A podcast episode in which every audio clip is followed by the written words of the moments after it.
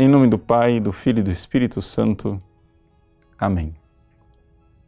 Meus queridos irmãos e irmãs, o Evangelho de hoje nos fala dos pecados contra a benevolência. Veja, Jesus diz: aquele que é, se irar contra o seu irmão e que usar um mínimo xingamento será é, réu do juízo eterno. Não é severa demais? Essa palavra de Jesus? Bom, na realidade nós precisamos interpretá-la. Trata-se aqui de nós recordarmos que a lei de Deus foi resumida em dois mandamentos: amar a Deus sobre todas as coisas e o próximo como a si mesmo. Portanto, a lei do amor para com o próximo significa que nós precisamos ter para com o próximo benevolência, querer o bem daquela pessoa. É evidente, portanto, que Jesus aqui não está se referindo somente ao nosso mundo passional, dizendo assim: bom, quem se encolerizar, quem tiver uma raivinha já vai para o inferno. Não pode ser essa interpretação. E nem a igreja interpretou assim durante séculos e séculos.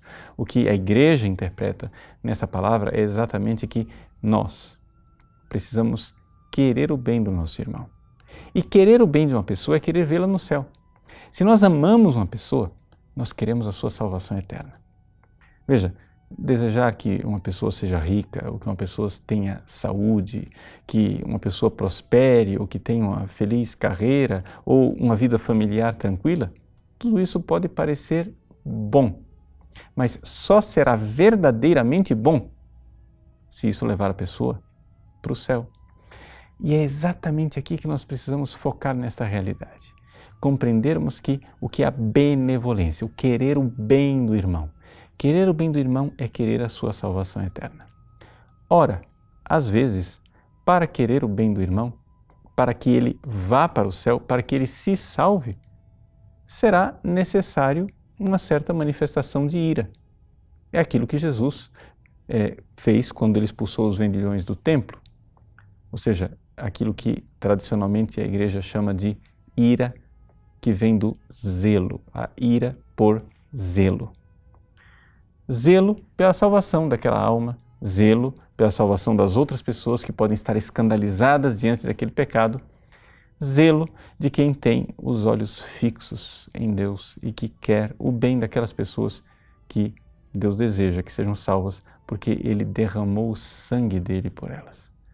Quando nós olharmos para uma pessoa, recordemos sempre, sempre que Jesus morreu na cruz e derramou o seu sangue por elas que elas valem, elas são preciosas exatamente porque valem o sangue de Deus que por elas morreu. Mas por isso mesmo, para que este sangue não seja derramado em vão, nós precisamos querer o verdadeiro bem dessa pessoa. Nem sempre o que a pessoa quer para si é o verdadeiro bem. Nós precisamos olhar tudo com este olhar sobrenatural de quem deseja realmente a salvação eterna das pessoas. E é assim que nós poderemos ser pescadores de homens. Às vezes o pescador é, precisa ser complacente, é, benévolo e paciente, dando linha para o peixe. Às vezes ele precisa ser mais agressivo, puxando a linha e trazendo o peixe para mais próximo. Trata-se de uma sabedoria, não a sabedoria da carne, mas uma sabedoria de quem vê as coisas vendo a salvação das almas. Novamente, nosso Senhor quer o nosso bem. nesse tempo de quaresma, nós que somos chamados a exercitar a oração, a esmola e, sobretudo, a penitência, precisamos penitenciar um pouco os nossos impulsos. Porque muita gente se reclama e diz assim: ah, eu, eu me irrito facilmente.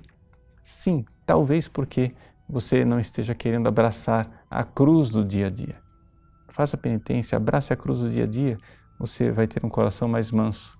E então, olhando com benevolência para os seus irmãos, você poderá até exercer a caridade se irando por zelo quando for necessário, ou então exercer a clemência contendo a ira, rezando e tendo paciência, como Deus tem paciência conosco. Deus abençoe você. Em nome do Pai, do Filho e do Espírito Santo. Amém.